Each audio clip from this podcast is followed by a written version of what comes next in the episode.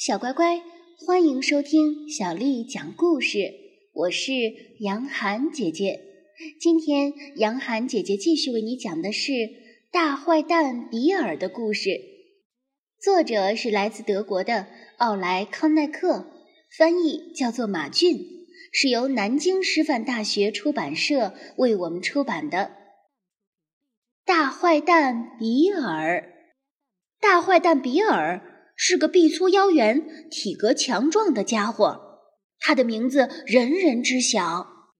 大坏蛋比尔走在街头，大伙儿都躲着他，就连天不怕地不怕的果蔬店老板都有点怕比尔。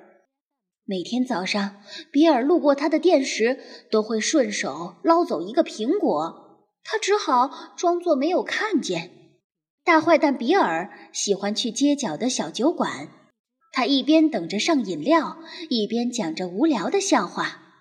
酒馆里的人都陪着他哈哈大笑，还要附和着说：“讲得好，从来没有听过这么有趣的笑话。”比尔心情不错的时候，爱捉弄人，谁也不敢制止他。不过，比尔最喜欢的还是欺负小朋友。小朋友们踢球时，他会过去拿起足球就走，还不客气地说：“别吵了，想要拿回足球，就去把你们的父母叫来。”哈哈哈！大伙儿都明白，足球是别想要回来了，因为大人也个个都怕他。小朋友们跳绳的时候，他会跑上前嚷嚷：“都给我停下来！”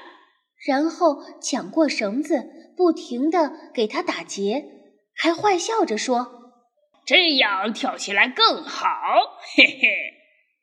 如果小朋友去买巧克力，一定要特别小心，有可能你刚刚拿到的巧克力一出门就被比尔抢走了。这一天，小朋友们正高高兴兴地踢球。球飞上了阳台，而且不幸的是，那是大坏蛋比尔家的阳台。皮特无奈地说：“哦，算了，我们还是把球忘了吧。”保罗想了想说：“趁比尔还没发现，我们赶紧爬上树把它拿回来。”于是，皮特和保罗一块儿爬上树去。阳台门开着。里面传来了打呼噜的声音，他们好奇地往房间里看，大坏蛋比尔正躺在沙发上睡觉呢。他翻来覆去喃喃自语，好像在做噩梦。他在睡梦中说着：“是妈妈，是我不对，是我不好。哦，爸爸，我下次再也不那样了，再也不那样了。”皮特问道：“你看到墙上的照片了吗？”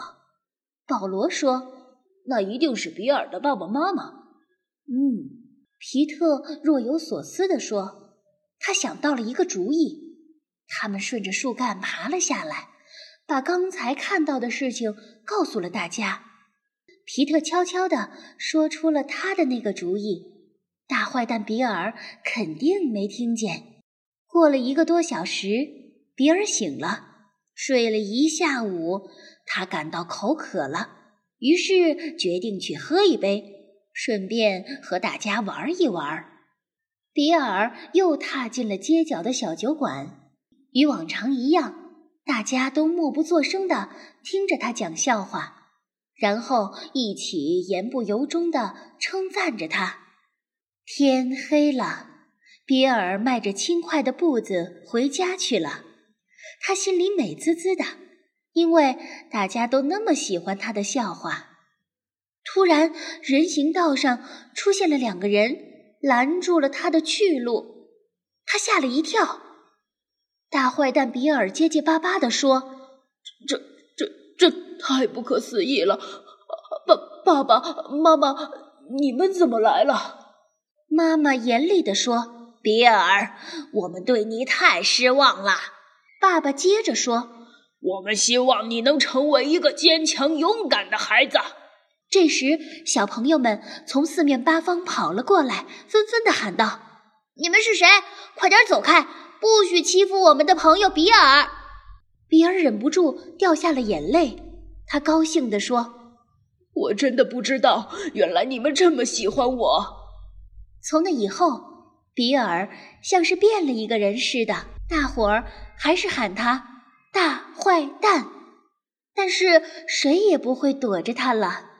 这就是大坏蛋比尔的故事，小乖乖，今天的故事就为你讲到这儿了。如果你想听到更多的中文或者是英文的原版故事，欢迎添加小丽的微信公众号“爱读童书妈妈小丽”。接下来又到了我们读诗的时间了。今天，杨涵姐姐要为你读的是唐朝诗人李商隐写的《暮秋独游曲江》。暮秋独游曲江，唐·李商隐。荷叶生时春恨生，荷叶枯时秋恨成。深知身在情长在，怅望江头江水声。小乖乖，晚安。